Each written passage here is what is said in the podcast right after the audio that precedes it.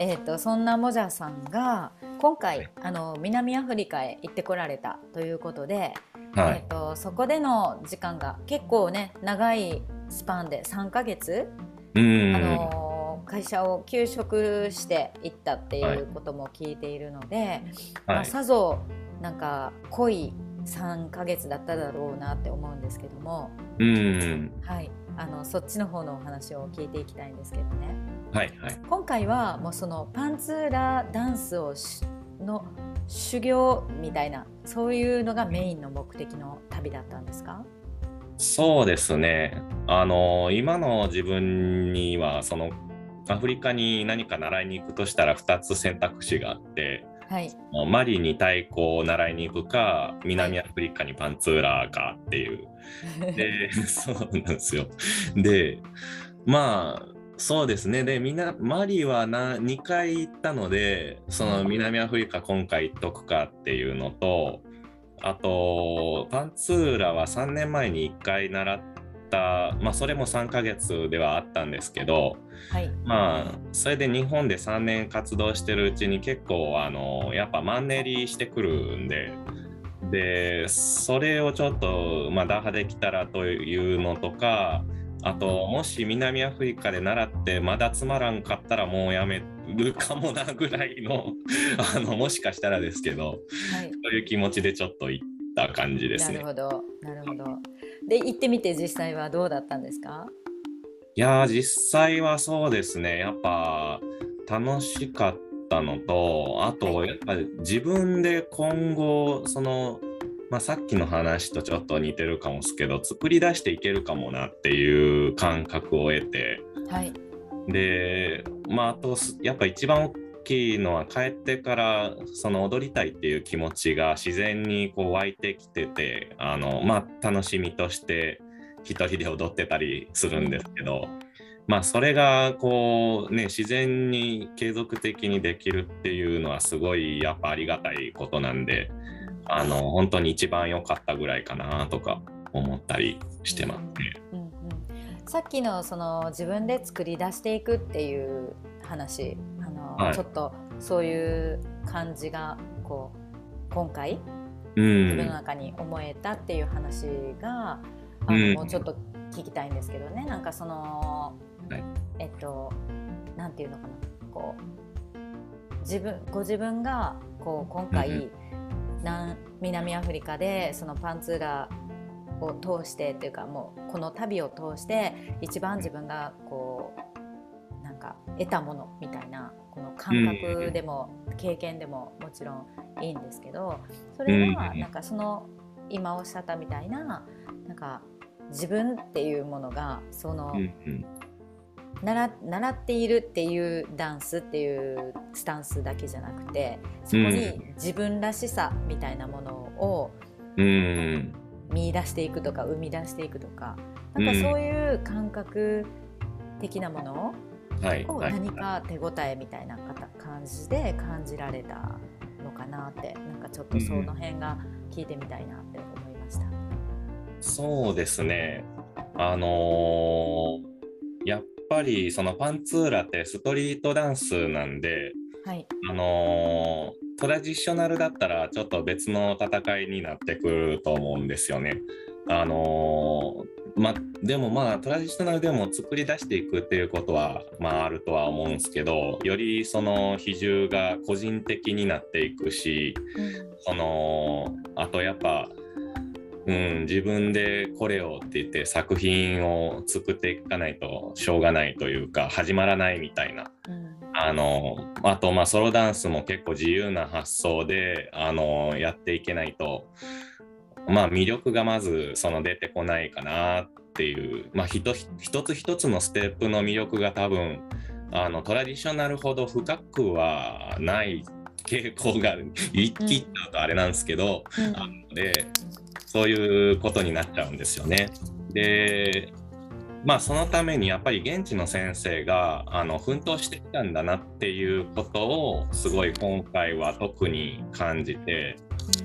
でまあもともとそのまあダンスすごい大好きで音楽も大好きな、まあ、国民性アフリカって言ったらそうだと思うんですけどでその中でまあやっぱりあのダンサーとして独り立ちするのにこう小グループとかチームとか作って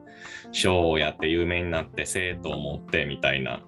でそういう体制した人が集まって作ったカンパニーみたいなところにいたのでで、まあ、そうなんですよ、はい、でそれぞれのダンサーさんがすごい個性豊かであのー、まあ前は普通に、まあ、みんな個性豊かだなっていうので終わってたんですけど前はっていうのは3年前の滞在とか、はい、今回はなんかその中の一人があの結構あの習ってるとそのステップ一つ一つがすごいあのどうやって作っていったかがなんとなく分かるようなこうその人がなんか自分なりのステップを作るためにどういうその道のりを歩いてきたんかみたいなのが、あのー、なんとなく伝ってくるようなステップの先生がいたんですね。でその人は他の先生よりもすごいスパルタで、はい。うん、エネルギー重視というかエネルギーを僕がちゃんと出せてるかっていうのにすごいシビアだったんですけど、うん、でまあなかなかやっぱあの基礎力が上がったなと思ってえっと、その人にある時そのどうやってこの、まあ、レッスンというか自分のダンススタイルをその見つけたんですか？みたいに言ったら、うん、なんかあのその先生が56年ぐらい前に海外に呼ばれてでワークショップをあのした時ヨーロッパで、はい、でその時にまあなんでかは聞けなかったんですけどすごい自分のスタイルを作らなきゃいけないなっていう必要性に迫られたって言ってて、はい、うん、なんかやっぱりそうですね。その世界の中でこう戦っていくのにそのまあトラディシパンツーラってちょっと特殊でそのトラディショナルとストリートダンスの間みたいな面があるんですけど、はい。まあそういうダンスであってもやっぱあのなんか習ったことやってるだけとかうまいだけじゃなくって自分の色出さないと作っていかないと厳しいって思うことがあるんだなと思って。でそれがもうダンスをめちゃくちゃやった上でのさらにそうしないといけなかったんですよねその先生は。だからそのまあ、僕がその 3ヶ月習ってから日本で3年やっただけでそのダンスに限界をあの思ってるようなことじゃダメだなっていう 思ったっていう。なるほど。そうですね。そうこんなこんなすごい先生でもこんだけ今までやってきた先生でも、うん、あのそっから先をまだやっぱりこう絞り出すようにというか自分の中から生み出すこう苦しみみたいなところをあの、うん、こう一個ずつ積み上げてきてるっていうのをなんか実感したみたいなそういう感じですか？そうですね。なんかそうそれまではそのアフリカ人ってみんなすでにうまいじゃないですか、うんはい、なんかだから生まれつきうまいんかなぐらいにやっぱ まあそういう面もあると思うんですけど思ってたけど、はい。うん、あのーまあでもそうそれに全然あぐらかいてないなっていうのがやっぱ分かったのでなるほど、うん、っていう感じです、ね、うん。じゃあすごいなんか自分のなんていうかこのちょっとマンマンネリ化してきてた自分みたいなところにあの、ね、また新しいあのカウンターをガツンともらったっていうか目を覚ますみたいななんか気づき、うんうんそうですね自分の中に大きな気づきみたいなのがあったっていうことですかね。そうですね。うんですね。えー、やっぱなんかそのレベルには関係なくその人その人の今いる場所でやっぱり磨き続けるっていうことはみんなずっとするんでしょうね。確かにそうですね。うん。うんえー、そのねじゃあちょっとあの話をあのもう少しあの聞いてくださってる方があの、はい、予備知識の少ない人も多いと思うのでそのパンツーラダンスっていうものが、さっき、うん、あのもじゃさんがおっしゃったこのストリートダンスな部分とトラディショナル伝統舞踊みたいな部分とどっちもちょっとあるみたいなことを言われたと思うんだけど、そのパンツーラっていうのはどういうダンスまあ、こうどういう背景があってこう生まれてきて今ストリートみたいなところにいるっていうなんかそういうのを少し、あの簡単に教えていただけますか、はい、ありました。えっとパンツーラダンスっていうのはあの南アフリカで1950年代ぐらいからあのアパルトヘイトっていうあの有色人種を差別する政策があってで、その中で生まれたダンスだって言われてまして。でえっ、ー、とまあそのことを話す前にえっとまず下、えーと土台になってるダンスが南アフリカのあのもともとあった伝統的なダンスズール族のダンスだって言われてるんですけど、はい、でそれがあの結構かかとを高く上げて地面に打ち下ろすようなダンスででそれとかまああとやっぱその足をメインに使うということで、うん、あの細かいステップがあるようなダンスも組み合わせて踊られるんですけど、はい、でそれの意味合いがあってあの足を地面に打ちつけるのはその地面のすぐ下にいるご先祖様とその対話するためとかコミュニケーションしたりリスペクトを表すためにそうやってるんだよっていうことで。うんでまあその考えは全然あのそのパンツーラの今のダンサーさんに聞いてもあのあそうだよって言ってあのパンツーラもそういう思いを込めて地面に足をこんなに強く打つんだよみたいなことが言ってますね。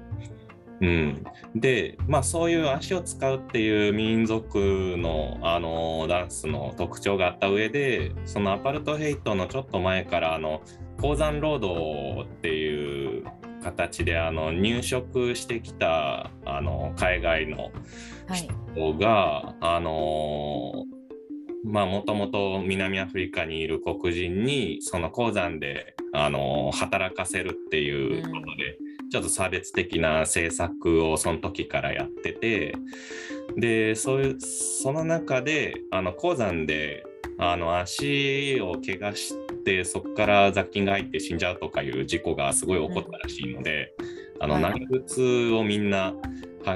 途中からは履いて仕事してたらしいんですけど、うん、でそこで生まれたのがそのそうそうその人たちって喋ってもダメだったんでその長靴を叩いたり足踏みしたりしてリズムでコミュニケーション取るのに役立てたらしいんですよね。はい。うん。それをもとにガンブーツダンスっていうのが生まれてそれはもう長靴とあの手拍子と足踏みだけで踊るダンスでリズム作っていくんで音楽なしで踊るみたいな、あダンス自体で音を出すみたいなダンスですと。はい、でそれを、えー、下敷きにしてこうアパルトヘイトの時にさらに、あのー、もっと自分たちはあの尊重されるべき存在で、あのこういう文化をしかも持っててっていうアイデンティティもあのアピールしてっていうような感じでまあその抑圧されてた中であの反発としてあの出てきたダンスがパンツーラーのダンス。で、はい、うん、でそういうダンスだったのでそのスタイリッシュであることって大事だったんですよね。うん、あの自分たちがそのもう近代的な人間だっていう多分あの思いだとかもあっただろうし、うん、でそうですね。多分南アフリカってすごいあのアメリカの文化に憧れというか参考というか意識してた部分すごくあって音楽もめっちゃ似てたりするんですけど、うん、でなんかアメリカのストリートダンスの文化をちょっとあのー、にも影響を受けつつそのパンツら成長してきたんじゃないかなっていうので、うん、うん、そういうわけでえっとそうですねストリートダンスな部分とあと地面に足を打ちつけるとかあとやっぱリズムがアフリカの特徴ですごい細かくて裏拍をあの、使うとか、うん、っていうところがあるのがパンツーラの特徴っていうはい。あのもじゃさんが踊ってるあの映像とかをねあの動画とか、はい、アップされてるのを見てもやっぱ足の刻みがめっちゃ細かいですもんね。そうですね。うん。だからあれがなんかその音音はめというかなんていうか曲とそのリズムと、うん、でリズムの表も裏も、はい、なんか美味しいところにそのはめ込みながらステップを作っていくっていうか、うん、踊り込んでいくのがなんかめっちゃ気持ちいいっていう感じなのかな。あそうですね。はめながらというよりはそのなんかそうですね。すごい不規則なリズムの中にたまたま音楽とハマるところが何個も出てくるんですけどそのたまたまを楽しむみたいな。意外と合うんですよね本当に不思議なんですけど。あのなんかうん。本当そうぐいろんな曲で踊ることができるんであのこの曲にはどう合うかなとか同じ曲でもそのどのポイントから始めるかで結構変わってくるんでそういうお試し的なあの楽しみがいろいろありますね。そう自分が一つ自分がというか習うにしても一つある、はい、こうこれをコリオグラフが一つあってそれをいろんな曲に踊り合わせてみるみたいなそういう感じですか？そうですね。もう多分現地の人はいろんな曲っていう意識でもなくて、うん、あのどんほぼどの曲にも根底してあの、まあ、裏拍はやっぱりあの通られてるんで、うん、そういう基準があるあるのでそうですね。まあでもそうそう普通なんかストリートダンスでコレオがあったらこの曲専用に作られたのかなっていう感じはあると思うんですけど、そうですよね。パンツラにはないですね。なるほど。なるほどなるほど。へえ面白いですね。うん。その曲ありきじゃないんですね。そうですね。うんえー、じゃあいろんな毎回踊るたんびにっていうかどこでもどんな曲にでもはめてみてなんか楽しみながらなんかまたそこでちょっと思いついたことなんか試してとかそういうふうにこういろいろアレンジとかもしていくんですか？そうですね。あのまあこれをある程度習っていったらやっぱ自分でそのちょっと流れ変えてみたりとかあの分解して違うところに行ったりとかあのっていうのをやるようになるんでまあそれができるようになってきたらそれをもっと細かくしたり自分なりの動き入れたりみたいな感じでそうですねでも最初はやっぱこれをありきというかそこが楽しいのが面白いっすかね。へえなるほど。あとそのそのどんな曲でも踊れるというかパンツーラ自体がそのまあ太鼓の曲みたいなあの面があるんであのどんな曲にもそのこのパーカッション入れてみようみたいな、あのそういう感覚かなっていうのはありますね。うん、なるほど。まあその足の動きがなんていうかパーカッシブっていうことですか？あそうです。そうです。うん。うんうん、そうですね。だからなんかそんなどんなはめ方してもあなんかそのそこに音が入ってるっていうのがまた面白いみたいなそうですそうです。そういうふうに楽しめるってことですね。そうですね。えまあ、このこの話結構マニアックになってると思うんですけど。これねあのね。言ってるからいいけどみんなは厳しいですよね。そうですよね。すみません。もうちょっと分かりやすいというかもうちょっと一般的にあの、ね、楽しめる話にちょっと移したい。